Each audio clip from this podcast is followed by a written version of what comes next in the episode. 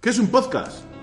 Vosotros hacéis podcast en español, ahí están otros podcasts y solo hay un modo de competir con ellos. Hola, me llamo Antonio y os voy a matar. De risa, porque empieza un memento y... ¿Qué? Para, para, para, para. ¿Qué mierda, qué mierda es esta? La intro. Hostia, parece Ramón García en el Grand Prix. Joder, que esto es iniciativa podcast, que los va a escuchar mucha gente. Pe- Pero yo pensaba que un chiste para comenzar... Oh, Joder, un chiste no, un chiste no. Esto es una soberana mierda. Sé que vamos a hablar de tesis, pero joder, vaya homenaje. Pues a mí me ha hecho gracia, chicos. A mí también. Bueno, anda, vamos a empezar, vamos a empezar.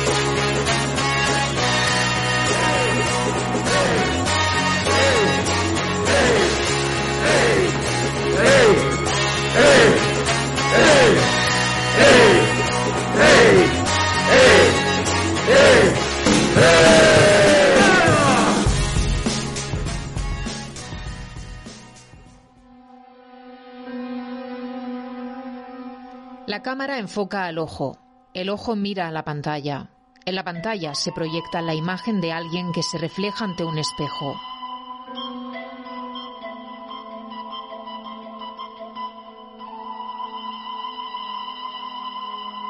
Y así, ojo, pantalla, espejo y cámara crean un bucle infinito.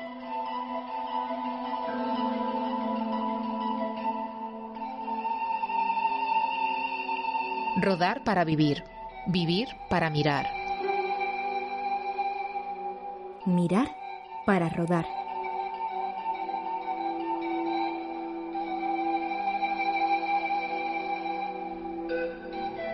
Iniciativa Spot habla de las películas que hablan de las películas.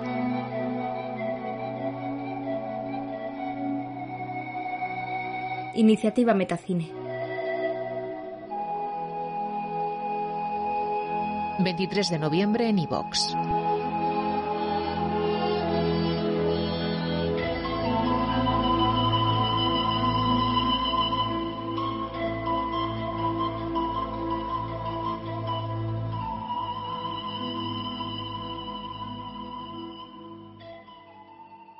Bueno, pues como habéis escuchado, eh, esto es un memento y volvemos en esta iniciativa podcast. Hoy Metacine, porque así somos nosotros. Nos gusta el cine dentro del cine. Pero eso, cuéntanos un poco, Veletas, ¿de dónde viene esta iniciativa? Bueno, ya venimos haciendo varias iniciativas, ¿no? Eh, participamos en la iniciativa Spielberg, en la iniciativa Pixar. Pues ahora se han reunido más de 30 podcasts en España, pues hablando de metacine, de, cine, de películas que hablan de cine, propiamente dicho. Qué menudo cachondo el que ha metido tesis con las películas Snap, pero bueno, yo encantado, porque a mí es una de mis películas favoritas, así que encantado. Y el 23 de noviembre vamos a estrenar todos, más de 30 podcasts alrededor de toda España, así que os invito a que escuchéis todos los podcasts de esta maravillosa iniciativa, iniciativa Metacine. Y a nosotros, pues bien has dicho, nos ha tocado Tesis, una película que, bueno, que nos ha tocado porque, entre otras cosas, es una de las películas favoritas, a lo mejor, de Chivani. Porque Chivani, tú has eh, elegido esta película. Pues sí, elegí tú la, peli. vas a presentar. Efectivamente, la voy a presentar porque, porque me mola, me mola. Es una peli que en su día mm, me gustó muchísimo. Eh, creo que fue la primera peli de Amenábar. Correcto. Había hecho algún corto o alguna Sí, historieta cortos. antes. Corto sí, pero películas era la prima, la Bueno, ópera prima. Ópera prima. Bueno, a Amenábar, que no hace falta que hablemos mucho de la trayectoria que tuvo después de esta película, que fue su ópera prima, de director súper reconocido. Y empezó con esta peli eh, del año 96, que ya ha llovido un poquito. Vimos como cuando éramos jovenzuelos, como los actores que salen en, en ella, que, eh, que son, bueno, actores que hoy son muy reconocidos como Eduardo Noriega, Fele Martínez, Ana Torrent, bueno, etcétera. Pero antes os hablo un poco de la trama de la peli, para, bueno, para refrescar un poco la memoria al que no la haya visto en mucho tiempo. Bueno, pues nos habla de la historia bastante truculenta y extraña de Ángela, que es una estudiante de imagen y sonido de la Universidad Complutense, que está haciendo una tesis sobre las snap movies. Snap movies que sabéis que son pelis de, bueno, de secuestros, torturas, eh, etcétera, supuestamente reales, aunque bueno, hay, hay mucha leyenda urbana en torno a ellas. La chica esta está haciendo una, una tesis y para ello acude a, pide ayuda, vamos, a un estudiante bastante friki que se llama Chema. Bueno, Chema es un chico que se dedica, bueno, pues a es el rarito de la uni, ¿no? Como había un rarito en el ISTI, pues Chema es el de los raritos de la, de la uni, ¿no? A mí no me parece tan raro ese chico, pero bueno. Yo me identifico mucho con él, porque yo como también era de los Bueno, es que yo creo que de- aquí, aquí no- no- nos podemos identificar todos con Chema. La verdad es que Chema, eh, bueno, es un tío pues, pues suyo, ¿no? Bueno, la verdad es que la Complutense debía ser una, un- y en aquellos tiempos que no estaba tan de moda lo friki, debía ser raro uno de cojones, pero bueno, dejémoslo ahí. Un, un tío, un tío particular, ¿no? Qué peculiar. Y bueno, entabla con Chema una, una amistad bastante, bastante, vamos, bastante buena. Eh, el los problemas empiezan cuando Ángela acude un día a hablar con su profesor de la tesina, que, bueno, que le está ayudando con, la- con el trabajo, y aparece muerto. Supuestamente le ha dado un ataque al corazón y encuentra en, la, en el aula donde está, encuentra una película. Y en esta película eh, sin destripar mucho el argumento, aunque bueno, la mayoría ya lo sabemos, pero bueno, no quiero tampoco joder a la poca gente que, que no lo haya visto. Encuentra una snap movie, es decir, lo único, la particularidad es que en esta snap movie la chica que aparece es conocida y es una exalumna de la universidad que murió en extrañas circunstancias. A partir de ahí La pasan cositas. la pasan cositas y no muy buenas. a partir de ahí, eh, Ángela se ve sometida a un. Bueno, eh, se mete en un lío de cojones, digámoslo así, con Chema y empieza a descubrir pues de secretos que rulan por la universidad y, y son bastante truculentos. La peli, al ser la primera de Amenábar, bueno, ahora lo hablaremos un poco, bueno, pues tiene los defectos de las primeras pelis de muchos grandes directores, defectos y virtudes también, porque, bueno, pues porque también tiene su... La primer, lo primero siempre a veces tiene defectos, pero a veces es lo mejor, porque luego ya nunca vuelve a ser lo mismo. Al final, Algunas cosas, Para muchas cosas la inocencia está bien. para otras es una mierda, ¿no? Bueno, pues vamos a diseccionar la peli si queréis, eh, intentando hacer un análisis bastante, bastante completito de la misma. Eh, yo empezaría sobre todo por el reparto, que a mí, bueno, me parece, me parece un reparto potente, sobre todo de actores que luego hicieron carrera, eh, encabezado por Eduardo Noriega, que quizás fue el actor que luego a partir de ahí empezó, que ahora hablaremos de Eduardo Noriega, querido y odiado. No vamos a descubrir a un gran actor, ¿no? Nunca lo ha sido y nunca lo será, pero bueno, aquí estaba empezando. Bueno, pues yo voy a decir que me gusta. Pero bueno, o sea, me, me parece... A ver, no es que me parezca buen actor, pero... Pero, joder, A mí yo me qué sé, tío. parece que estaba por guapito, era el Mario Casas de la época y por, y por eso estaba ahí. Nunca ha tenido grandes eh, niveles interpretativos, ¿no? Y yo creo que estaba ahí por guapito. Hay algún momento que estaba algo, algo mejor, como al final, ¿no? Cuando dice lo de que, a que cojona, que cojona. Eso está bastante bien, pero bueno, yo lo veo muy planito así, que se ha aprendido los textos de memoria y, y bueno, está ahí por guapo, yo creo, ¿eh? Yo creo que es el peor interpretativamente de esta peli, para mi opinión, ¿eh? Vamos a dejarlo que en los inicios siempre son jodidos y, y vamos a dejarlo ahí. Sí, porque a mí, por ejemplo, no ver los ojos no me pareció tan mal. No, ahí estuvo no mejor. Es, no, no es mal actor, tampoco es la puta hostia, pero sí que es cierto que el más flojito del reparto, en mi opinión, en tesis. Pero bueno, Podríamos decir que es el típico actor correcto. Que, que cumple sin Sí, destacar. ahora sí. correcto después de tesis. Después de tesis, sí. Vale. Es que yo creo que aquí se aprendió mucho de memoria. Y de hecho le decía mm, a, este Amenábar que quería mm, dar la sensación de un personaje frío, ¿no? Que actuaba con frialdad, ¿sabes? Que no pensaba. Pero no sé, yo lo hubiese puesto un poco más a lo Norman Bates, ¿no? Ese psicópata eh, que tiene un motivo, ¿no? Y que intenta actuar pareciendo una persona normal. Aquí le veo muy plano y muy que se ha aprendido los diálogos de memorieta. Me da esa impresión, vamos. Eduardo, hombre, a mí la verdad es que, vamos, vista con el paso del tiempo, sí que es verdad que el que, el que cojea un poco más es Eduardo Noriega, evidentemente, porque, bueno, tampoco ha sido nunca un actorazo de Oscar, pero a mí me gusta, tío, no sé, tiene algo en esta peli. A ver, eh, también es un personaje muy estereotipado, que es el chulito, el chulito punteras, ¿no? Al El final pijo. todos los personajes Sí, son estereotipados. Pero también es el encanto de la peli. Es que no creo que no lo haya querido hacer así. Yo creo que lo ha buscado. Hay que decir sí, que ya se conocían luego podemos, podemos analizar un poco más en profundidad si queréis, pero vamos, yo creo que Amenábar buscaba pre- precisamente eso. Ya se conocían. Creo que, ¿Quién? de hecho, Amenábar y Eduardo Noriega. Creo que sale Ah. en, el cort- en el corto este Himenóptero, que es el germen de esta película. Eh, Himenóptero es un corto que se lo pasaron a Cuerda y a Cuerda le gustó y le dijo a Amenábar, oye, eh, ¿por qué no presentas esta película y tal en alguna productora? Al final nadie se la produjo, al final el propio Cuerda le produjo la película. Es un poco el germen ¿no? de, de esta película, incluso Hymenoptero está grabado con la cámara esta Sony XT500, que veremos tantas veces, ¿no? que es un elemento más de la película.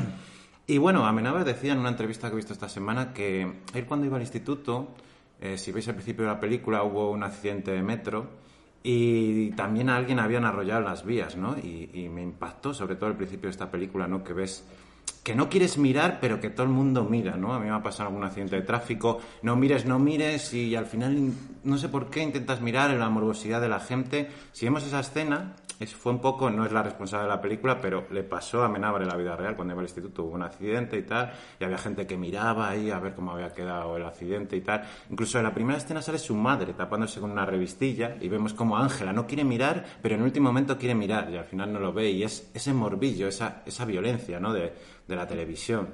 Eh, yo me acuerdo, pues hace poco en Netflix, que han sacado un documental de, la- de las chicas de Alcácer, y había programas que en la época estaban bien vistos y tal, de Nieves Herrero ahí en Alcácer, preguntando a los familiares, oye, que ha muerto tu prima, ¿qué te parece? ¿Sabes?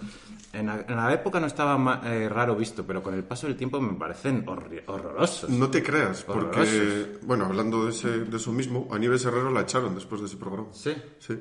Y, y sí que fue como un hito del morbo televisivo en directo, porque de hecho era como que le daban las noticias a los familiares en directo, Sí, sacaron la noticia en directo de tienen, han, han- han detenido a unas personas, la gente aplaudiendo, los familiares sí, sí. sentados en una silla delante de la cámara, y, y es un precedente malo porque yo creo que lo hemos visto en casos más actuales como Julen, como Mariluz, como, como Ana del Castillo, que se ha convertido muchas veces en un show que roza lo inmoral, vamos. Y, y la gente se lo devora, lo grotesco, es Una asqueroso. forma muy asquerosa de hacer televisión, pero que tuvo una audiencia de la hostia. Yo me acuerdo que Snap TV programa. sería, Pero ¿no? al final es eso, lo que está prohibido, lo que parece que está oculto, al final quieres descubrirlo, quieres mirar, quieres, aunque te creas que te va a dar asco, que te va a dar miedo, el morbo puede más y al final Bueno, no de te hecho, quieres quedar con la curiosidad. De hecho, la esencia de las Snap Movies es eso. Y de hecho, en la peli hay una escena de Ana Torrent que a mí esta actriz me encanta. Mm, Me parece una tía que, bueno, últimamente ya, bueno, ya sabemos que las actrices con la edad las dejan un poco de lado, pero a mí me parece que es una actriz de- muy buena.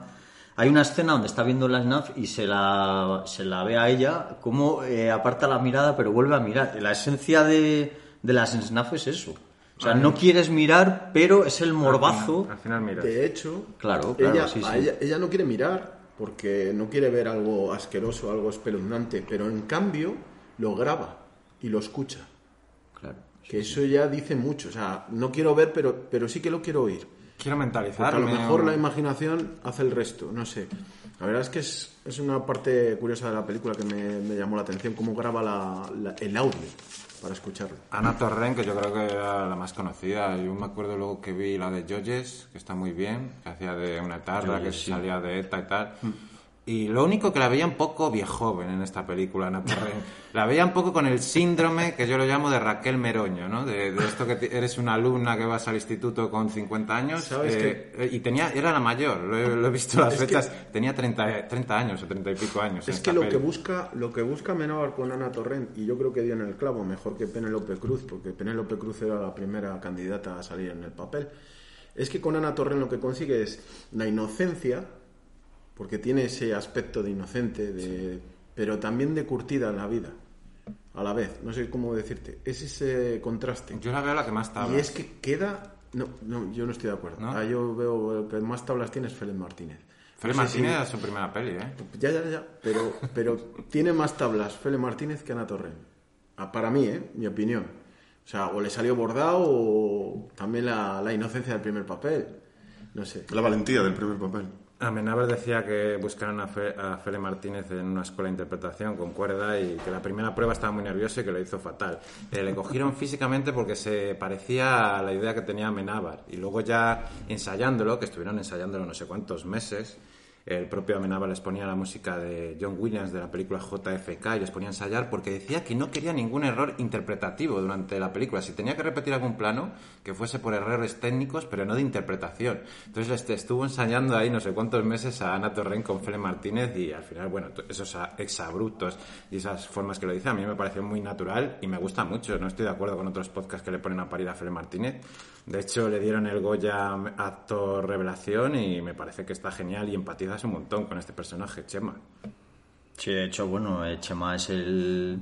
En aquella época, friki no es lo mismo que ahora, ¿sabes? Ahora friki es como una etiqueta molona. En aquella época un friki era un apestado de mierda que la gente te daba collejas y cosas de esas, hoy no. Entonces Chema era un friki de, de los auténticos, de los que había en aquella época, o sea, de los primeros frikis, joder, de y, es un tío raro, un tío raro uno ahí, pero a mí el papel, vamos, a mí lo borda el tío, o sea, lo hace muy bien y está genial, además está muy contenido, no es un papel histriónico. ¿Sabes lo que me jode? Que a mí me encantó Fede Martín en esta película, pero luego eh, seguí su carrera porque me gustaba este actor y yo luego vi mierdas como El arte de morir y películas suyas y tal, y ya no ha vuelto a llegar a ese nivel de, de interpretación y dije, joder, aquí hay, de hecho, Félix Martínez a mí es un tío que me encanta Inconscientemente yo cuando he hecho alguna mierda de actores me puse el nombre artístico de Bele González porque era yo creo un poco Fele, Bele y Martínez. Yo no me he apellido Martínez pero me he apellido González y me llamo Bele González artísticamente yo creo un poco por este personaje. ¿Qué, descubrimiento. Ah, ¿Tienes nombre artístico? Nombre artístico por, por Bele Martínez. El Bele... No me he apellido Martínez pero es Bele González mi nombre artístico. Bueno pues... ¡Qué fulano! Y era por esto, por esta película. La verdad es que no tuvo luego demasiado recorrido. Eduardo Noriega sí que hizo bastantes películas, sigue haciendo. Eduardo Noriega está hasta en Hollywood. Sí, Eduardo Noriega ha hecho películas. Hostia, no lo recuerdo en Hollywood. ha hecho alguna peli. Con Schwarzenegger hizo una cuando volvió Schwarzenegger a la actuación. E hizo otra en, en, la plaza de Salamanca, que había un atentado, no sé qué, con. Sí. Pero bueno, coproducciones un poco más. Sí, pero sí que ha salido. No, pero ha salido muchas películas. Películas de Hollywood, sí. Y Abre los Ojos, que a mí me parece que hace. A ver, lo hace muy bien. Yo en Abre los Ojos me, me gustó mucho. luego ya lo podemos discutir. Eh... Abre los Ojos y luego hizo Vanilla Sky. Pero con Tom Cruise. Ah, es verdad que él no era. No, no, era, era, la versión americana que era una puta mierda. Ahí fue la Amenábar Fantasma. la Amenábar Fantasma con una, peli, una versión lamentable. sí que ha hecho pelis, sí que ha hecho pelis en Hollywood. Sí, sí, no, y de hecho, bueno, sigue trabajando aunque a menor nivel. Ya, bueno, el hombre ya tiene sus añitos. Me gustó la del Lobo. La del Lobo sí que me Hostia, la del Lobo está guay, sí. También la, del Lobo. la del Lobo es un peliculón. Claro, está muy bien Eduardo Noriega. Claro. Pero que un chacurra. Sacurrada, padre. A ver, que no, es, que no es tan mal actor, hombre. Lo no, no, no, yo no lo digo. Yo digo que es que en, tesis es verdad que el, punto flaco, el punto débil, a lo mejor es. El, sí, y bueno, eh, vamos, que tampoco es un caso horroroso como el de Inés Astre en Druidas. Sí, sí, por ejemplo. Por ejemplo. O Vidoc, Vidoc también salía Inés Astre. Bueno, es que Inés Astre tampoco fue actriz era, nunca, era pero una modelo. Claro, metida en esos lares. Y a mí me gusta también que sale en esta peli Isabel Lorriaga, que era un actor. Yo creo que este tío es más de teatro, que hace de director, puede ser, de la universidad o algo así. No, que es un hijo puta. Es el profesor ah, es otro profe. sustituto cuando muere ah, del ataque al corazón el profesor que lleva la tesis de Ana, de Ángela, perdón. Y es un actorazo, lo que pasa que, bueno, este se prodigó menos en el cine, yo creo que este es más de, de teatro, puede ser. En televisión, yo lo he visto en Águila Roja, que hacía de Rey, hay en Águila Roja. Ajá, series tal. Sí, es más de series. Y Fele Martínez también yo creo que ha tocado teatro, ¿no? Ese hombre, porque no, últimamente... la verdad es que lo desconozco ese dato, sí, pero sí que es cierto que el, el, que, el actor que has dicho, sí. Eh, es chileno. Me gusta mucho, me gusta mucho, sí. Luego estaba Miguel Picazo, que justo le dieron, que era el primer profesor de la universidad, no me acuerdo cómo se llamaba en la película. Miguel Picazo es el primero que muere de un infarto, mm. este profesor que llevaba la tesis. Sí, sí, el primer, eh, no me acuerdo el nombre del actor. Pero ese le dieron, ese mismo año le dieron el Goya honorífico por todo lo que aporta al mundo del cine y todo esto. Y no podemos olvidarnos del cameo de José Luis Cuerda y, esa frase mítica de a ver más cine español. Sí, sí, sí, sí, sí. porque de hecho esta peli la salvó, creo que la salvó Cuerda, porque era una peli que le costó mucho arrancar. y al final es que puso la pasta. Claro, eso, que puso la pasta porque no... Bueno, es que hablando ya... Perdona, peli. Sí, sí, sí. Que la salvó él porque no era una peli. De hecho, de todas maneras yo creo también hacer hincapié ya pasando ya al, al, otro aspecto que quería tratar, que es el tema de la temática, que no es nada fácil, porque es una de las primeras pelis que yo recuerdo, bueno, de hecho es que tampoco ha habido muchas más, que habla del tema de las snap movies. Aparte del metacine, que bueno, eh, está, digamos, tocado un poco, ahora hablaremos si queréis, que os parece si es metacine puro y duro, o es una peli que habla de cine, o bueno, ahora lo vemos. Y eh, las snap movies, que eh, es un tema complicado, porque yo que recuerde, aparte, bueno, el cine español ni de coña, no he visto muchas pelis de este tema, eh, pero americanas eh, tampoco he visto muchas. La de Nicolas Cage, esta asesinato. Eh, asesinato 9 minutos, pero a partir de aquella, hombre, habrá, habrá algunas, pero yo no recuerdo así que hubiera muchas más que trataran el tema de las snaf y además tan bien tratado, porque en esta peli se trata de puta madre el, el tema. The Ring es una snap movie. Una movie. No, yo por ejemplo creo que siempre hay un... No sé si es un pequeño tabú porque es, ciertamente asqueroso. A mí me parece... Pero lo que, lo, que, lo que dejan entrever en esta peli, que igual miras de reojillo. Y yo creo que es como un poco tabú porque todos... Habría gente que tendría ese placer culpable de no querer verlo de hostia, qué asco, pero al final lo miras de reojillo. Y, y también eh, sí que lo han tratado. Yo, por ejemplo, recuerdo ahora así de Abuela Pluma, por ejemplo, en True Detective. Sí que lo tratan un poco porque Sí. salía una snap movie bastante chunguilla. Sí, sí, sí, sí, es verdad. En True Detective. No, pero haya así una peli que sea específicamente de snap movie, sinceramente yo no recuerdo ninguna. Yo no, eh. Yo la primera que vi esto, que lo vi en aquella asignatura maravillosa de alternativa a la religión en el Instituto Las Salinas de Laguna de Duero, que pusieron esta peli, a me causó mucha impresión, porque yo era de estómago delicado, no me gustaba nada el gore y ahora ya con el paso del tiempo pues lo voy tolerando más, pero, pero de aquellas me impactó la hostia, o sea, que ¿qué, tarado puede hacer esas películas, sabes? De, de snap movies. Y bueno, Amenábar dijo que no, no quería investigar mucho el tema. Sí que vi una película que se llama Faces of Death, eh, no sé si lo habéis visto alguno, salen autopsias reales y tal. Si vemos al principio de la película, ponen una película que se llama Fresh Blood, el personaje de Chema se la pone tal, sangre fresca. Esa película no existe, aunque el otro día casualmente me encontré una que se llamaba igual, pero no iba de lo mismo. Claro, y esas son imágenes rodadas por Amenábar, ¿no? Para darle... O sea que cualquier parecido con la realidad es, es de puta madre. Sí, sí, sí. Dice que vio esta, Face of Death, que salían autopsias reales y cositas así, pero que no quiso andar mucho. Eh, sí que se han hecho, hay mucha gente pues que la ha convertido en película de culto. De hecho, en América la ven mucho por es- porque trata, trata este tema de, de las snap movies. Entonces, eh, internacionalmente debe ser la hostia, como mucha referencia, ¿no? Para ver eh, este tema de las snap movies. Hostia, pero has dejado, has dicho de pasada el gore, pero yo creo que una snap- movie no es gore. No, no, porque a mí decir, lo... no yo por mí. ¿sabes? Ya, a mí ver tripillas y todo eso me daba cosa. Ahora yo lo voy tolerando más. Sí, pero Porque no- a mí nunca me ha dado cosa ver tripillas porque realmente sabes que es falso. Porque, por ejemplo, yo una película Pero ahora que sea... sí, antes no podía. Una película que sea un poco troll en plan gore me, me gusta, sinceramente, pero también me gusta porque sé que es ficción, ¿sabes? Si fuese real, yo creo que no podría verlo. Claro, ahora con el paso del tiempo ya aprendió a separar eso y, y pensar como tú, que es una película, pero al principio no podía, macho. Pero el problema viene, y esto es una chorrada, y nos ha pasado a todos. Eh, Recibes el típico mensaje de WhatsApp con un vídeo que decapitan a alguien, o tal. Hostias, que eso... ¿Es verdad? Y le das al play. Pues es que es jodido porque eh, me ha llegado por, por redes sociales alguna vez algún vídeo de estos tipo el ISIS cuando cortaban una cabeza y cosas así. Con los narcos colombianos cortando cabezas. Sí, cosas así que no sé cómo cojones puede mm, repartir eso a la gente. Y yo creo que eso no deja de ser una snap muy moderna. Yo soy incapaz de verlos. Yo cuando veo que va a pasar digo, no puedo. Porque a mí esos sí que me parecen que, que pueden ser reales, vamos. Hay un tarado del grupo que tenía un grupo de WhatsApp eh, de mi trabajo, ¿sabes? Que pasaba accidentes de tráfico, eh, en narcos colombianos a machetazos cortando cabezas. Y dije, yo me salgo de este grupo, tío. Digo, yo no que puedo esas con cosas- esto. De todas maneras, la Snap Movie siempre ha tenido leyenda urbana, porque en, en la de Asesinato 9 milímetros de Nicolas Cage, que salió unos años después de esta, hablan de, se meten más en el tema de las Snap. Dicen que realmente la inmensa mayoría, salvo algunas que rulan por ahí, son fakes. O sea, que son falsas, quiero decir que son... Menos mal. Y sí que hay, y sí que, hombre, evidentemente las hay, pero que deben ser pues algo de que está en la subcultura de la subcultura. O sea, que, que realmente debe haber muy pocas. Ahora, lo- no es lo mismo una snuff que a lo mejor un vídeo de una decapitación o de tal, que eso, bueno, Y una pregunta, ¿Serbian Film entraría en Snap Movies? servía al film. Temática Eh, snap no movies. la he visto, pero debe ser una bizarrada y muy, muy jodida. Pedofilia y necrofilia. Ya, ya, ya. Yo he ido a es, hablar- de, es de un director. ¿De quién era esa peli? No tengo ni idea ni lo que os. Sí, sí, yo sé que era una peli que generó mucha polémica porque había mí cosas me dejó muy heavy.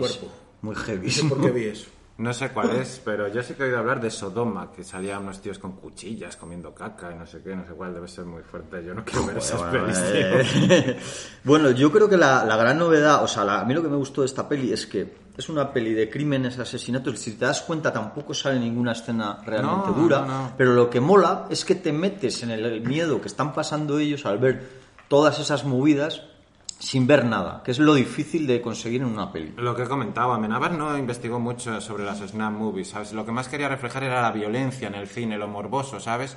Y, y luego se nota mucho, ¿no? Pues que es fan de Hitchcock, que él ha salido en entrevistas diciéndolo y, y muchas cosas que te sugieren, ¿no? Que, que en realidad no estás viendo mucha violencia, estás viendo pocas imágenes, más sonidos y las caras del otro viéndolas y, y eso es lo que quería reflejar, el mirar o no mirar. A mí técnicamente me ha recordado más a Brian De Palma. Viendo la segunda vez tesis, me ha recordado a Brian De Palma. Muchos planos, muchas, muchos, eh, eh, Bueno. ¿cómo se dice? Eh, recursos eh, Técnicos, ¿no? técnicos de Brian De Palma. Me ha recordado películas de Brian De Aquí Palma. hay una borregada que tengo que apuntar. 2.500 planos rodó el pavo y solo se usaron 3.200. Además, siempre que iba a ir, que a mí me parece una cosa normal, que la destacaban en la entrevista, es tener el plano en la cabeza de más o menos lo que vas a rodar y hay que rodar esto y tal, no sé qué. Pues rodó 2.500 planos y luego usaron 3.200. Luego Cuerda en el montaje le quiso cortar, dice, oye, yo creo que se podían haber cortado cositas, ¿no? Co- Como la escena está del sueño, ¿no? Que está ella soñando con Bosco, que aparece en su casa, que hay una cámara, que la clava un, un puñal ahí en la entrepierna. Yo creo que se lo podía haber cortado, pero él se puso burro con cuerda y dice, no, no, esto es esencial, esto tal. Y yo creo que ahí sí que le podía haber metido un poco de tijereta, ¿eh? Que se lo recomendó cuerda y no le hizo ni puto caso. Bueno, a fin de cuentas es eh, la decisión del director y también Es su tiene que película. contar. Es su película. Pero Cuerda era el productor. ¡El productor! De hecho, de hecho comenta en la entrevista que es muy gracioso que acuerda eh, fue un día a los rodajes, lle- llevó su propia cámara y le mangaron la cámara. Los del equipo le mangaron la cámara a José Luis Cuerda y Amenábar se tuvo que disculpar, no apareció la cámara nunca y, y- y- era como decirle, no te metas aquí, ¿sabes? Tú eres el productor y pones la pasta. Y cogieron, le mangaron la cámara y nunca volvió a aparecer. De ahí viene la expresión de tensar la cuerda. Eso es. Oh, mamá. La primera, en la frente. Po- Pobre hombre. Y el camino ese es maravilloso, porque dice que le ha dado un infarto al profesor este, joder, estoy intentando acordarme del nombre. Y dice Fele Martínez, dice Chema, dice, seguro que había una película española. Y lo otro, eh, cállese, cállese. Bueno, hay que decir que tiene sus añitos y se nota un poco el cartoné, también, por así decirlo, porque, a ver, es normal. Era la primera peli de Amenábar, que a mí, está, a mí me gusta... A mí, en muchos directores, me gustan más las primeras pelis que las últimas. O sea, A no mí sé es que la que más me Bueno, gusta. a mí esta y Abre los ojos me, me encantaron. Sí. ¿Has, has dicho eso? Y Sí. eh, al momento he pensado en Alex de la Iglesia. Sí, bueno, Sí. pero hay otros muchos directores también que les pasa eso. Hombre, al final es lógico, porque tú al principio de tu carrera, a ver cómo lo diría, cuando eres joven y lozano, eh, eh, gastas todos tus cartuchos en la superilusión, luego llega ya la, la vida, La te machaca. La ilusión. No, pero por ejemplo, Amenábar todo el mundo sabe, vamos, todo el mundo coincide que tocó techo con los otros. Los otros. sí. Sus películas anteriores son muy buenas, pero a partir de ahí, bueno, pues ha hecho películas buenas, pero Correctas. A mí me gustó mucho Pero- porque fue como una estrella fugaz, ¿no? De que dices, hostia, qué buena película, tío. ¿Por qué no hacen más películas de estas buenas, sabes? Estos thrillers se pueden hacer en España. Como cuando sueltas Por- una paloma, ¿no? A volar. Eh, eh, sí, La sí, de- digo, va a volver a reflotar esto, de esto que ves Airbag, ves una película así, tal, El Día de la Bestia, y dices, hostia, el cine español va a subir de nivel. Y este hombre tenía mucho talento, lo vio José Luis Cuerda con su corto y por eso apostó por este hombre. No, y tiene talento, Y, y- tiene, y- tiene. y se nota ahí, Claro. además en la entrevista que él dice, está mal, hay una entrevista de versión española con Cayetana Guillén Cuervo, dice, dice, está mal, pero no queríamos hacer una película española más, ¿sabes? Por lo menos en estos tiempos que siempre están las comedias casposas estas del seguro, que estoy hasta la polla, pues él no quería hacer una... Dice, está mal dicho, pero no quería hacer algo español que ya había hecho. Y yo creo que esto es de algo diferente, ¿no? Este thriller se puede hacer más películas así. De hecho, luego lo intentaron copiarme haciendo muchos thrillers en España. Hay una película que hizo mucho después de los otros en Estados Unidos con Ethan Hawke y Emma Watson. Regresión. Que la atizaron de cojones. Regresión. Y yo reconozco que a lo mejor es una peli fallida, pero a mí me, me- me entretuvo. No a mí me gustó. Yo puedo No. decir con la cabeza bien alta que a mí Regresión me gustó. Yo esa no sabía ni que era de Amenábar y también me gustó. No sé por qué, pero es que yo no sabía que era de Amenábar. Luego me enteré y digo, joder, pues no está tan mal, chico. Tengo que verla. Mira, la viste con inocencia, porque si la ves sabiendo Claro, que era de Amenábar... a lo mejor me hubiera ah, parecido que no era era Ameba. Yo, yo sé que- él quiere un poco, pues, hacer un cine más internacional, ¿no? Y se ve ahí, pues, que trabaja con actores extranjeros. Yo he visto La Fortuna hace poco que la estrenó en Movistar, una serie, y me gustó, ¿sabes? Que la han atizado y tal. Pero a mí me pareció muy entretenida y cogían a Stanley Tucci, tenían actores así reconocidos, otro de que salía en otra serie famosa. Y ya mezclando personajes españoles salía Carralejal, ¿eh? Por ejemplo, Actores- claro. actorazos españoles con actorazos sí, internacionales. y el tío está muy bien Ojo, visto. ojo Carra mientras dure la guerra. ¿eh? Peliculón. Sí, Me encanta. Tengo, la Y sensación... Eduard Fernández. Eduard Hostia, Fernández. Eduard Oh. Fernández me flipa. Qué actorazo, macho. Qué, qué puto actorazo es. Eduard Fernández. Claro, siempre cuando, cuando le cogían en las pelis era un poco así porque tiene la típica estética de, del español medio. Y es que entonces como que se encasilla un poco en ese papel. Pero es un A actorazo. mí ahora me parece Pero es un puto el mejor actorazo. actor español. Tiene Le vi el otro día los reglones Es torcidos genial, de Dios. Eh, pero desde hace tiempo. Ese, Desde hace tiempo. En la peli que salió, que me encantó a mí, Smoking Room, ¿la- ¿os acordáis? Sí, sí. Que era una película que, hubo- que está muy bien porque es de uno, cuando prohibieron el tema de fumar, Sí. pues hay uno en una, en una empresa, vamos, y los, los que fuman, pues se amotinan. Este, bueno, se montan unos... Y es una película cojonante que acaba como Rosario de la Aurora, pero ahí el tío está, bueno, tiene un reparto cojonudo esa peli, está que lo peta, Estoy de Eduard acuerdo. Fernández. Volviendo al tema de, de Amenábar, eh, yo creo que eh, Abre los ojos me gustó mucho también porque, igual que en esta peli, habla de un tema muy jodido, porque es que es un tema muy raro, o sea, realmente Abre los ojos es una peli muy bizarra de una cosa extraña, ¿sabes? Bueno, ya la conocéis, un accidente, pero luego se mete en unos rollos metafísicos muy raros y sale, el tío eh, sale airoso. Pero joder. ¿a que te parece una- original? Hombre, claro. Con- no- no es la original. típica peli No, no, no, española, para es nada. Bueno, española ni extranjera, porque yo no he visto muchas pelis así. No es que te parezca, es que lo es, porque Claro. se mete en un fregado de puta madre metiendo la, his- la historia del Claro. chico con el accidente, porque realmente luego te das cuenta que es ciencia ficción, Claro, un claro, thriller, claro. es que es brutal, a mí abre los ojos, me Sí, encanta. Yo vuelvo a Tesis. Tesis es eh, una película de momentos acojonantes. Porque, ¿cómo puedo...? A ver, es que estoy en un dilema. ¿Cómo puedo decir algo sin dar un spoiler? De una escena que me ha gustado. Es que es imposible. A ver, es que a mí me la sudaría Pero hacer vamos, spoilers. la- Sinceramente, estamos teniendo cuidado, pero a mí me la sudaría. Es Aquí que a mí se va con spoilers. La escena de Ana Torrent frente a la cámara diciendo me van a asesinar me puso los pelos de punta, tío. Eso fue muy original. Además había una portada que era ella. Ah, eh, hola, me llamo Ángela, me van a matar. O sea, Pues eso ya es te que- incitaba a pero ver qué esa película. actuación, ¿Qué, qué momento de Ana Torrent, macho. Pero es que poco se habla. Eso no es un spoiler si sale en el puto tráiler. No, y Ya, la bueno, portada, y la portada, Y la portada es esa escena. es que me encanta esa escena. Es que me pone los pelos de punta, me emociona del copón. Claro, es que lo, lo bueno de esta peli es que sin mostrar, lo que decíamos antes, sin mostrar sangre, ni movidas, ni asesinatos, te acojona. O sea, a mí hay una escena al final cuando, cuando se quedan atrapados en la uni que les apagan las luces y tal, y a mí es que eso te acojona de una manera brutal, tío. Eso es un mérito de la hostia, lo que acabas de decir. Porque te pongo un ejemplo. ¿Habéis visto toda la matanza de Texas? Sí, Sí, sí. ¿La recordáis sangrienta? Y... Sí, la recuerdo. Realmente Fabi, no hay sangre. No sale ni una gota de sangre. Claro. Y Pero- te da Sí, sí. horror, pavor y, y disfrutas. Oye, hombre, si te gustan ese tipo de películas de slasher y tal, disfrutas mucho la película y no sale una gota de sangre. Pues no sale, es un no mérito sale. cojonudo, claro. Yo me pensaba además que era real, ¿sabes? Porque sale como un reportaje al principio de un policía y tal que muere. Yo me pensaba hasta que era un caso real, ¿sabes? Pues yo tenía esta, esta idea en la cabeza de que era sangrienta de cojones y me vino el amigo Lentes Sí. de Misión de. Audaces. Lo hablé con él. Me dijo, no sale ni una gota de sangre. Y tenía razón, macho. La volví a ver y tiene razón. Lo más interesante de la película es esto de, de algo que no quieres ver, pero todo el mundo mira, ¿sabes? La morbosidad, la violencia, eh, lo que decías tú antes de The Ring. Sabes que es una cinta maldita, que te vas a morir si la ves, Y la pero ves. coges y la pones Hombre, y le das al play. jode. A ver qué cojones sale aquí. A ver. Me la voy a jugar. Y la voy a grabar. Y la Bueno, voy a al grabar. final, al final, eh, habla de una de las grandes debilidades del ser humano, es que somos muy, muy morbosos, joder, que nos gusta el morbo, nos gusta la marcha y, bueno, de hecho, eh, la tía se está metiendo en un jaleo, Ángela se está metiendo en un jaleo de la hostia, que yo cogería, me largaría, no me, o sea, me olvidaría el tema, me iría a mi puta casa y no, no investigaría más, pero la tía sigue y sigue y sigue y sabe que se la está jugando pero sigue, ¿sabes? No puede parar y es lo que tiene, pues es la esencia de las SNAF. Me gusta mucho que haya reflejado a mí la mejor escena, lo que has dicho tú antes, Chivani, cuando se quedan a oscuras en el instituto, digo en el instituto, en la En la universidad, y están abajo en las catacumbas encendiendo cerillas y otra Es que eso es cerilla y otra cerilla, me pareció maravilloso. Y ahí tío. también Sí. hay otro tema importante que es que no se sabe hasta el final si el personaje de Chema Es, el es bueno o es Sí, malo. Sí, porque va Entonces, cambiando. ahí, joder, ahí, claro.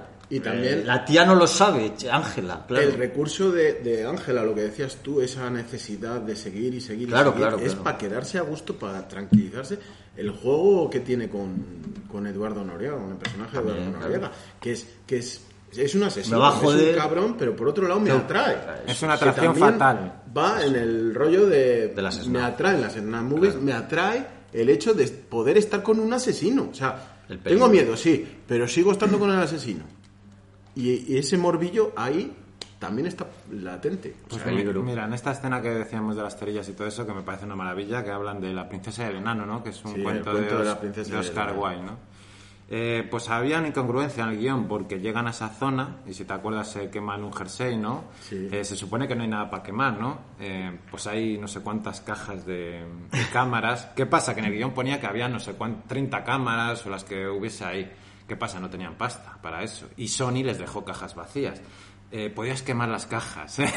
para no quedarte a oscuras, ¿sabes? Pero como no tenían las cámaras propiamente dichos, pues les pusieron las, caja- las cajas vacías ahí en la estantería, ¿sabes? ah, tenían humedad las cajas y no iban a quemar bien. Luego ahí Bueno, sale es- Jorge Castro, Jorge Castro ahí, esa escena ahí que te pone el pañuelo ahí con el cloroformo. Y luego el otro me encantó con un ataque de ninja, cuando aparece Chema y le quita el arma al otro y se dispara en, y tal. En esos aspectos, por ejemplo. Eh, Ahí canta un poco. También, joder, al final es una, peli- una primera película. mm, Cuando la ves, parece un proyecto de estos de. No sé, o el típico, la el típico corto que, que quieres rodar con tu colega, no sé.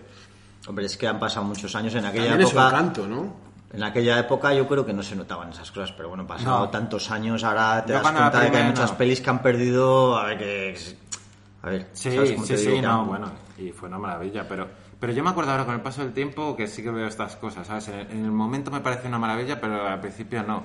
O sea, ahora cuando ya he visto más cine, o sea, cuando está Ángela que ve la cámara XT500 y se queda mirando al otro y tal, y el otro la mira, y le empieza a perseguir por la universidad, y el otro está así, de brazos cruzados esperándolo, y se pone a correr para allí para atrás, o sea, eso me pareció muy imbécil a día de hoy, pero en su día me encantó Pero- esa persecución ahí por los pasillos a plena luz del día. que tiene ese encanto la película. Que es que al final o es muy está- absurdo, muy ambigua la película en muchos puntos de, de, de su, de, su, Sí, de su rodaje, pero, pero hostia, macho, es que también es un encanto, coño. Sí, sí. Es una película, Hay me gustan hay- los thrillers, me gustan las películas de este tipo, voy a hacer mi homenaje.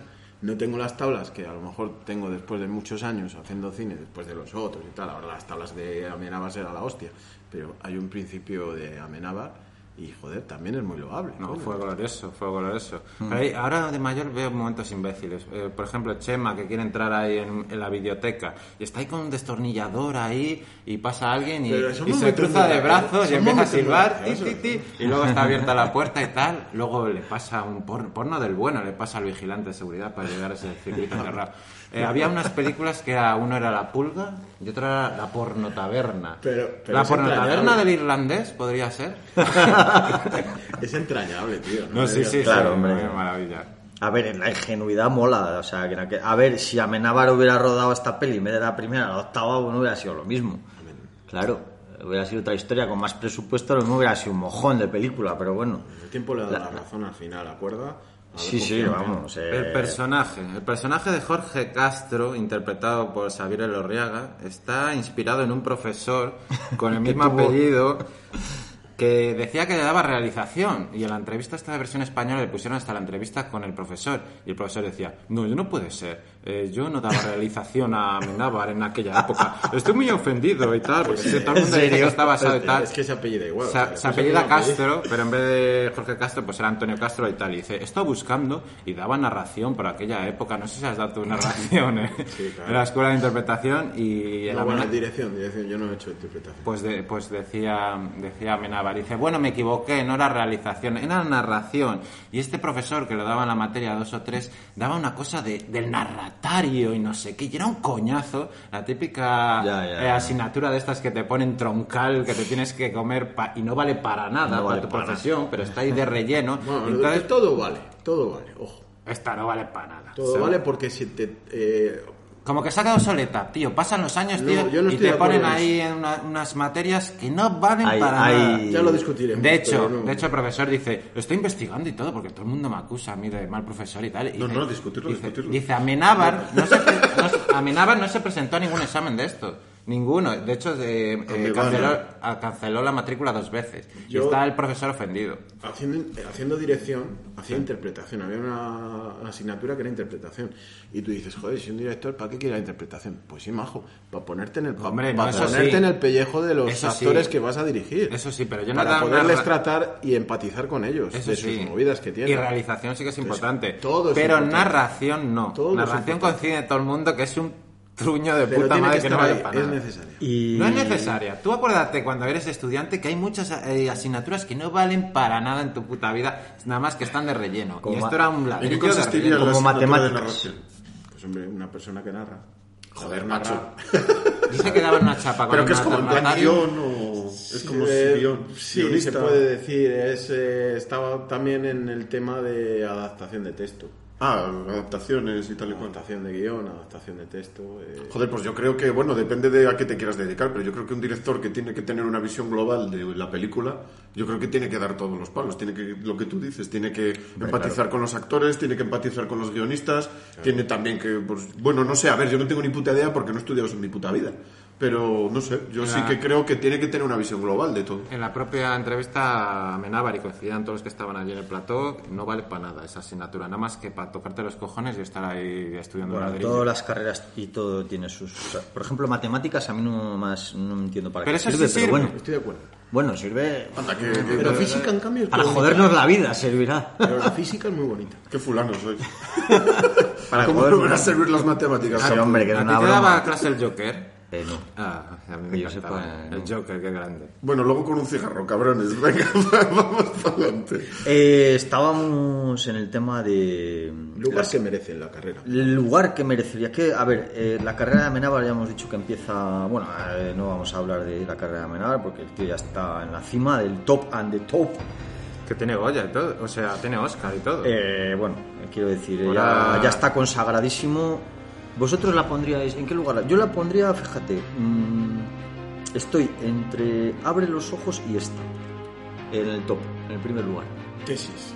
Sí, eh, eh, no, la- la- eh, para mí los otros no es la mejor. Hostia, pues para mí. Para mí, los otros. Para mí los otros es la más redonda que tiene, pero a mí me gusta más tesis o abre los ojos y tengo las dudas. Voy a quedar de puta madre sin mojarme el culo. Eh, Creo que tesis y abre los otros sobre los Abre los Eso sí que es metacine, abre los otros. otros. abre. No, no, en serio, tesis y abre los ojos eh, son necesarias para haber llegado a los otros. Muy bien, muy bien explicado. Pascu, Pascu, tu ¿qué lugar la pondrías tesis? Eh, pues igual la tercera, los otros abre los ojos tesis. Yo la pongo en el número uno porque es que a mí me sorprendió y es cuando me enganché este director. Tesis, de hecho, se ha convertido en una película de culta y es la única que tengo en formato físico de lo que me ha gustado esta película Tesis, que además hace un montón de referencias y, y ya luego iría le Abre los ojos, que también me parece muy original, y luego ya los otros. Claro, es que a mí, a ver, me parece que es. Abre lo- los otros es la mejor peli que tiene, pero gustarme, para mí, gustarme, gustarme. Y haberme dejado doblado el culete de. ¿Cuál es la mejor, coño? Petao. Tesis. Eh, tesis. Pues ya está. Ya está. Y a tomar por Que sí, que sí, que A sí, coño, que no me voy a retractar. No me. no sé, al final me presiono yo mismo, pero bueno. Nadie me presiona. ¿Y nos gusta ahora? Eh, Ágora no la he visto, tío. A mí me parece pasable. Tenía mucho presupuesto y yo creo que... se Claro, fue es por las como- terras de Úbeda. Es un ladrillo. Un pelín. Me gusta la historia, me gusta mucho la historia, pero es como ver un poco documental. Joder, es que te gusta más la parte que no es película.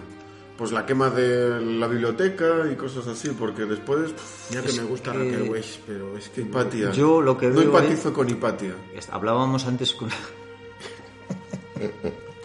Bueno, también hay que hablar de las referencias, ¿no? Bosco, Eduardo Noriega, lleva el nombre del protagonista de Himenóptero, que es este corto de 1992 que le dio eh, la fama, que se la pasó a Cuerda y Cuerda le dio Bosco. su primera... Los fantasmas, su primera los demonios de. Bosco, los monstruos. Eh, las, las cámaras XT500 pues son utilizadas por Amenábar en, en Himenóptero, ¿no?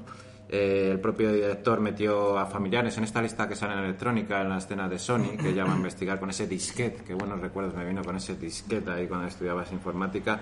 Pues salen familiares de Amenábar, sale el propio director, sale electrónica cuerda.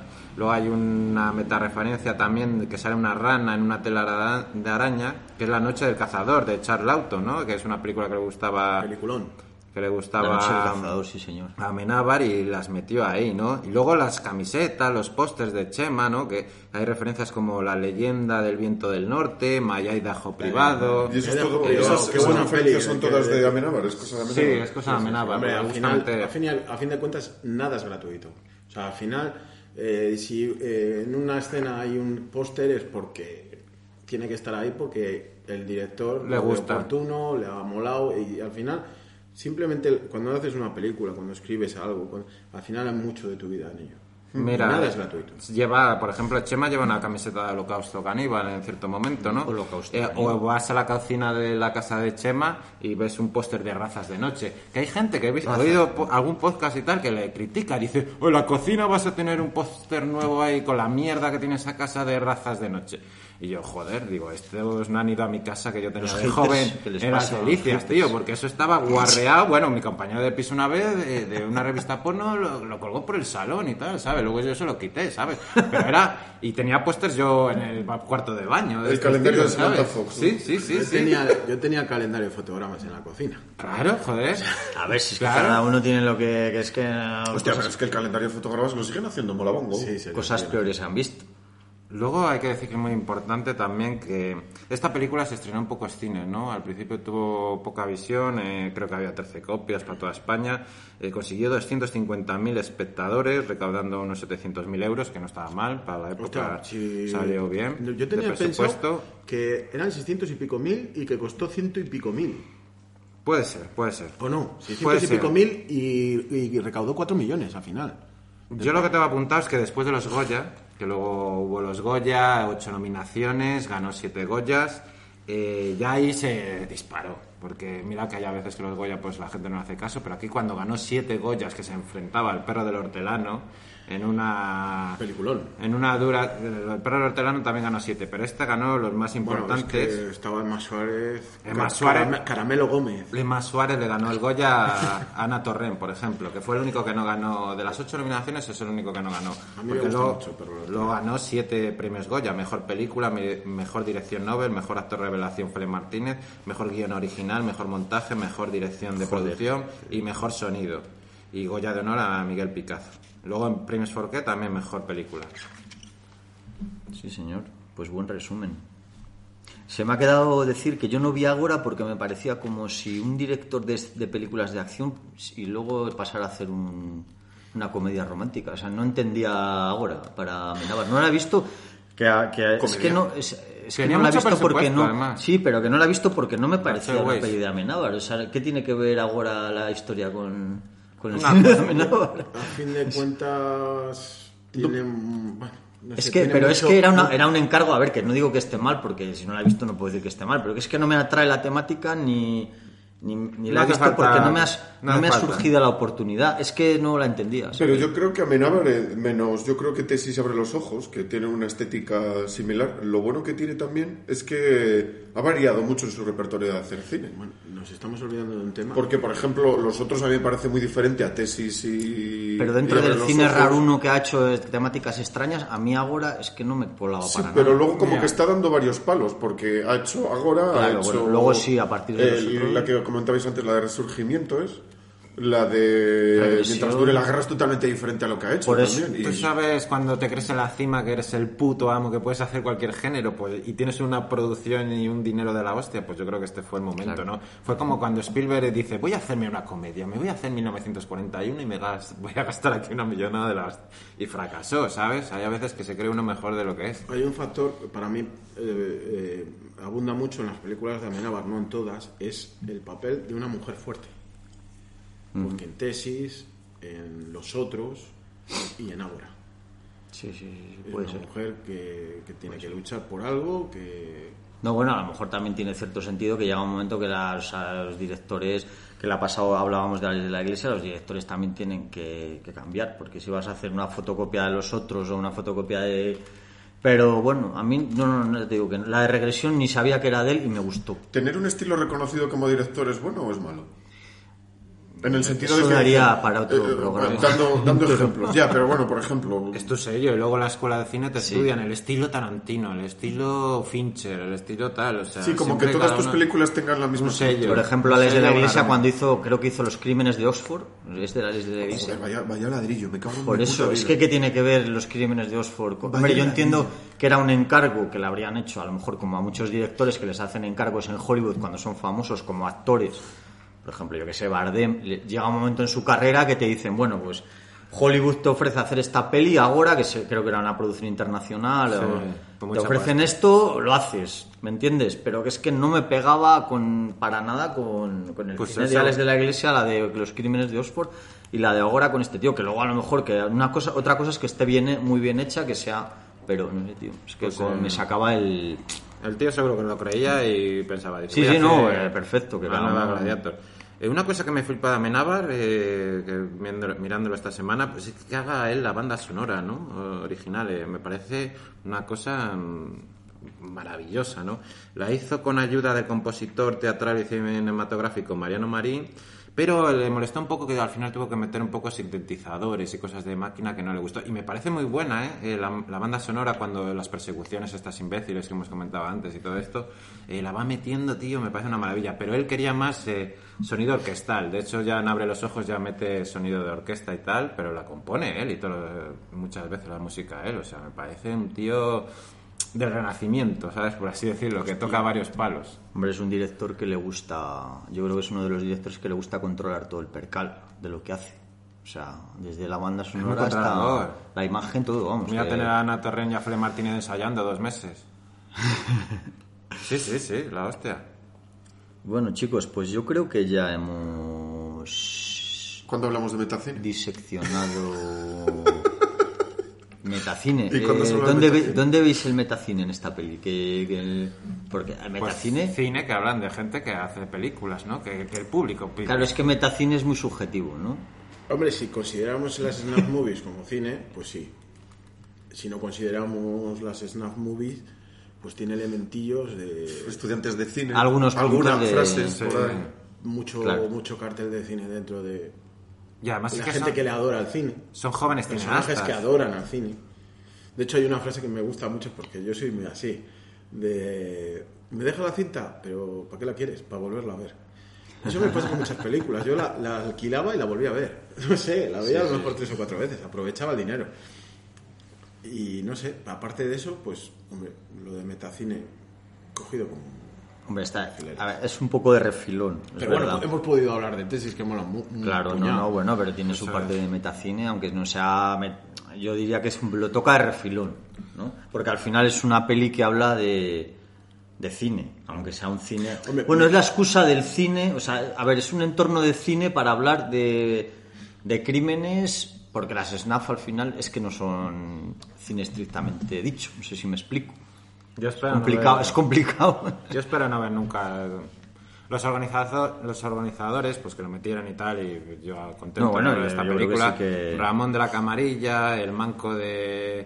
Megacinema, Mega, Magacinema y Cinefagos por el Mundo, luego está Luis de Jazz Libit o Gonzalo Cuelliga de Abriendo Melones, ¿no? Pues metieron esta lista Bueno, pues y bien. tal, y nosotros encantados que nos toque tesis. Te digo una cosa Sí, que- claro, yo creo que la. Yo, a ver, Sí, cuando- sí, sí, sí. antes. Vamos a hablar del meta, metapodcast, ¿vale? Cuando hacemos lo de la iniciativa La iniciativa lo que hacemos es elegimos una cada uno y luego son las que presentamos para ver si nos tocan. Y yo creo que elegiste- elegimos tesis más porque nos gusta, más que por metacine, porque para mí, sinceramente, de metacine tiene poquito. Si queríamos representantes del cine español, yo creo que hay mejores películas que representan el metacine, como por ejemplo al- alguna de Almodóvar, eh, Dolor y Gloria. A mí me parece un peliculón de metacine, ¿sabes? Y, Claro, sí, sí, y yo creo que hay representantes de metacine más mejores que tesis. No y de hecho, eh, Misión de Audaces ya tiene un podcast de tesis. Un saludo, Lente. Sí, ¿Y se puede hacer spam? ¿Qué es spam?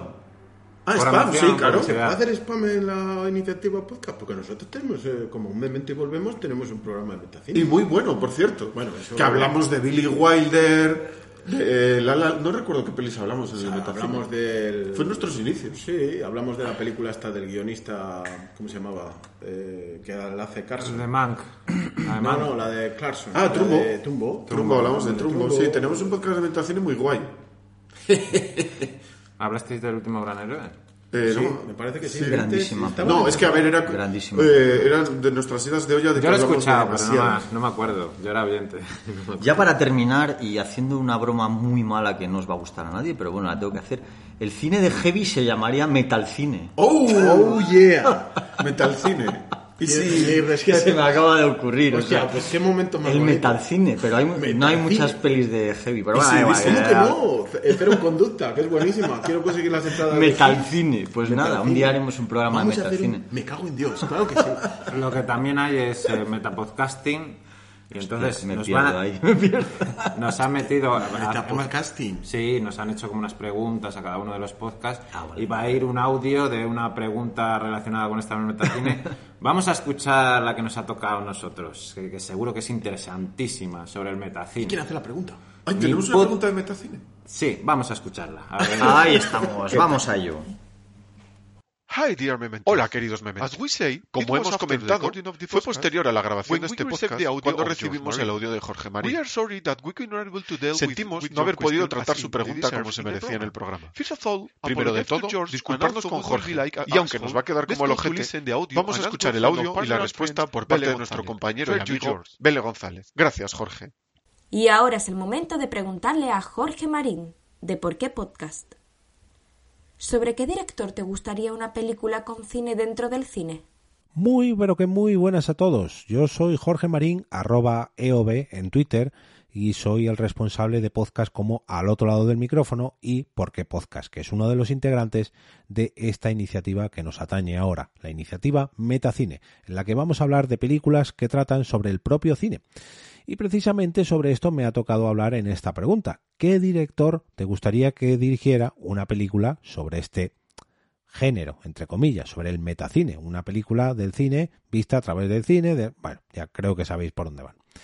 Y he escogido al director John Favreau, bueno, director, productor, guionista, actor, yo creo que ha hecho de todo prácticamente John Favreau en los últimos 30 años. Recordemos que empezó a aparecer como actor a principios de los 90 en películas y series de televisión, pero a lo largo de todos estos años su carrera ha evolucionado hasta convertirse en director, productor, guionista, en fin, todo esto que os acabo de, de comentar.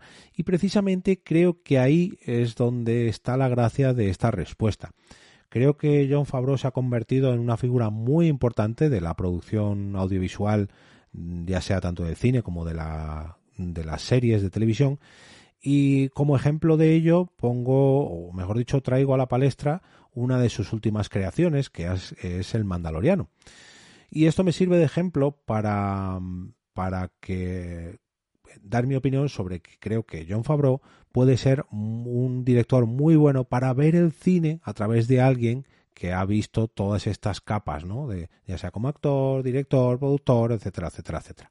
Recordemos que ha estado inmerso en la producción y en la actuación y en la bueno en un montón de cosas relacionadas tanto con Disney como con las películas de Marvel, las series de Star Wars. Creo que eh, bueno incluso aparecía en, capítulos de Friends, o sea que, que creo que sabe lo que se hace, y, pero además es capaz de interpretar y dirigir y producir y guionizar y todo películas un poco más independientes o de autor como es la película Chef Pero claro, eh, tenemos por un lado la película Chef y por otro lado eh, dirección de la, adaptación de imagen real de El libro de la selva, del Rey León o, productos como El Mandaloriano, ¿no? Eh, el Mandaloriano que ha sabido mm, traer la esencia de las películas originales de Star Wars de los años 70 al pleno siglo XXI, año 2019, 2020 o algo así, y ha sabido mantener la esencia adaptándolo a- al ritmo que tenemos en esta era, ¿no? Y además traerlo a las plataformas de streaming y, además innovar gracias a, a las eh, nuevas, bueno, nuevas tecnologías, gracias a la tecnología del año 2020.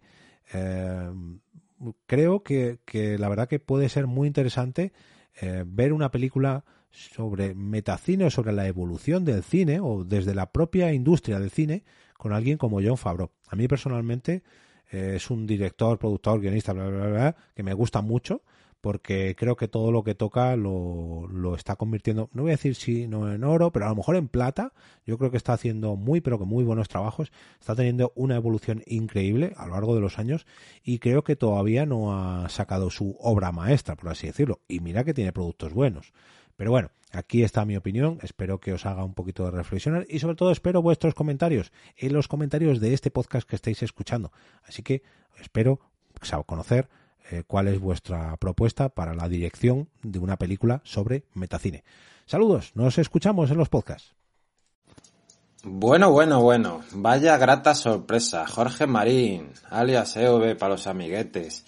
Joder, pues un placeraco y un inmenso honor, ¿no? Tenerte en nuestro humilde podcast. La verdad que me ha sorprendido porque yo te he escuchado muchas veces eh, en tus maravillosos podcasts de Por qué Podcast o al otro lado del micrófono y lo haces genial.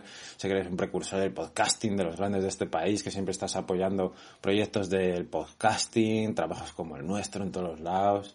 Y sé que estuviste en las últimas JPod a- dando una charla, ¿no? De cómo el podcasting había cambiado tu vida, así que un inmenso placer tenerte aquí en este programa.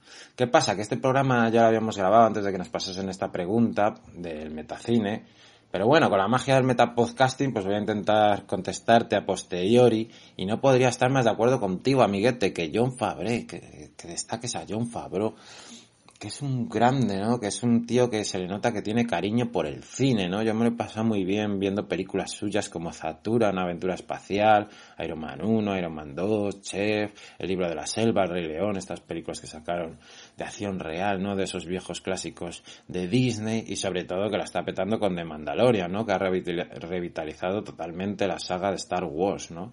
Estaba un poco defenestrada por esas malas películas últimas y es un tío que se ve que tiene cariño por Star Wars y hace todo con cariño y, así de bien ha salido, ¿no? Y ha tenido tanto éxito de Mandalorian, ¿no? Que en breve pues tendremos más temporadas, ¿no?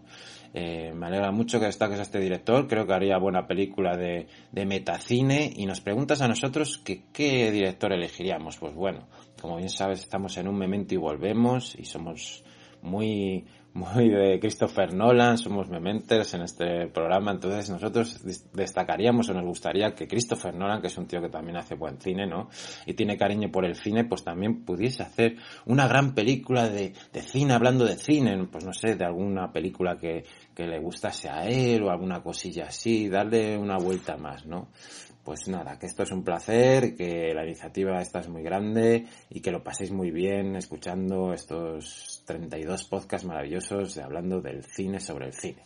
Muchas gracias, Ewe, por tu, por tu audio. Nos escuchamos. Chao. Maravilloso, maravilloso. O sea, me ha parecido maravilloso. Y muy bien, ¿no? Pues esta interrelación, ¿no? Entre podcasts, cómo le vamos pasando las cosas, cómo nos vamos juntando ¿Y ahí. tenemos que hacer Claro. pregunta nosotros? No, no, eso ya Gonzalo Cuelliga de Abriendo Melones ha mandado a cada uno del podcast una pregunta. A mí me la hizo a mí, ¿sabes? Que si creía que si había mucho gafapastismo en el metacine y tal. Y bueno, ahí me explayaba ahí durante tres minutos y a que le toque, pues lo siento mucho. Pero ahí ha ido mi respuesta del gafapastismo premium del metacine. Bueno. ¿Y Breaking Bad sería una metaserie? Oh, Oh, yeah. Sí, sí, sí. Se me acaba de ocurrir también. Si tú haces tu mierda, yo también hago la mía. Hay una película de Metallica, además, también. eh, Esa, esa es nuestra meta. Metallica, ¿Cómo men- menos buenos ¿Cómo- discos ha hecho de ¿Cómo todo se llama la película la esta de un chico ¿Cómo se llama la película esta de un chico que va a un concierto de Kiss que no me gustó nada? ¿Cero en conducta? Ah, esa es Cero en conducta. Sí, vale, vale. ¿Cómo que no te gustó? Pues sí, es buenísima. Ah, pues a mí no me, no me, hizo, no me hizo mucho. Bueno, ya que nos hemos ido de la... A mí hay una peli de rock que me encanta, que es casi famosos, que me, me pirra. Oh, peliculón. Me pirra, me pirra. Es Algún met- día meta- hablaremos... Metamúsica. No, porque no era metal, era más bien... Bueno, da igual, ¿qué más da? Joder. Por Dios. ¿Cómo cerramos esto? Eh, pues de la mejor manera posible. ¿La No- cito? No, la sé. ¿La cito besito en la frente? Os Ya he dicho, invitamos, ¿qué nos quedaba? os invitamos a que escuchéis eh, ma- los más de 30 podcasts que hay por toda España de la iniciativa Metacine, una iniciativa muy bonita, pues hablando de un montón de buenas películas, así que os invito a que Son más de escuchar. 30. Más de Gente 30. que sabe mucho de cine. Cen- Que le gusta mucho el cine. Efectivamente. Que le gusta mucho el metacine. Si os ha gustado esto, eh, seguid la iniciativa Metacine y escuchad más podcasts, porque son maravillosos. Metacine, metapodcasting, que meta todo. Metareferencias a total. ¿Metanfetaminas? Efectivamente, muy buenas. Metadona. Venga. Metadona. ¿Quién da más? ¿Quién da más? Metadona. Metadona. Bueno, se nos ha ido ya, Sí, ya, señores. Yo creo que lo mejor es irnos porque Despedida y cierre, pues hemos nada. tocado eh, techo como Amenábar con nosotros. Eh, Somos Ágora ahora mismo. Gran programa, gran programa, chicos. Mm, Muchas gracias por participar en esta, por en tesis de tesis. Es una gran peli. tesis, metatesis. Ojalá se estudie en las mejores universidades de, de podcasting del mundo. Este Y a ver más cine español. Más cine español, coño. Y europeo. Venga, pues nos seguimos escuchando. Eh, gracias por dejarnos participar en la iniciativa de Metacine y a todo el mundo. Eh, hice escuchando esa iniciativa que, lo que ha dicho Bele, participan un montón de podcasts, más de 30. Y es una iniciativa muy bonita en la que nos hemos juntado todos y cada uno ponemos nuestro granito de arena. Así que venga, a escuchar podcast en español. Hasta otra, Mementes. Me encanta terminar en el fango. Hasta luego, chicos.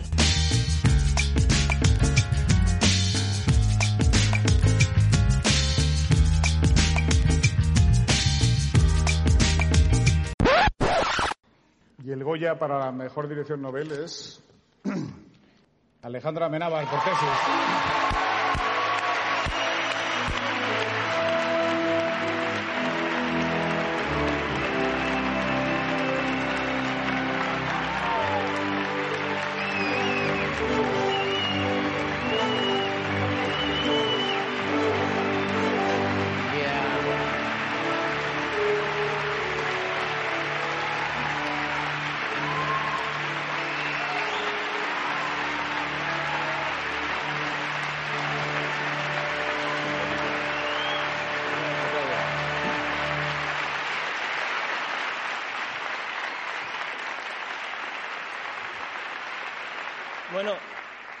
La verdad es que mm, había soñado ya con este momento y había soñado que me lo daban, pero me quedaba dormido en el patio de butacas y se lo daban a David Trueba.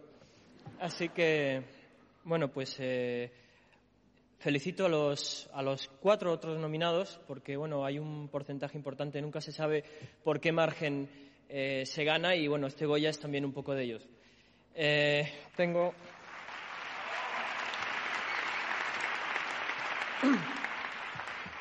Tengo una lista de gente a la que estoy obligadísimo a dar gracias. Bueno, primero dedicar el Goya eh, también a todos mis amigos que están viéndome desde el Pepe Botella, que no han podido venir, que seguramente están gritando, no se están enterando de nada. A mis padres les doy las gracias por haberme comprado muchas, muchas novelas de misterio y de ciencia ficción cuando era niño.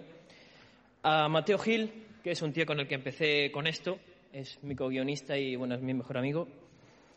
A todo el equipo, especialmente a Hans Gurman y a Emiliano Tegui, a Ana Torren y bueno, a la persona a la que se le dio cinematográficamente todo, que es José Luis Cuerda. Muchas gracias.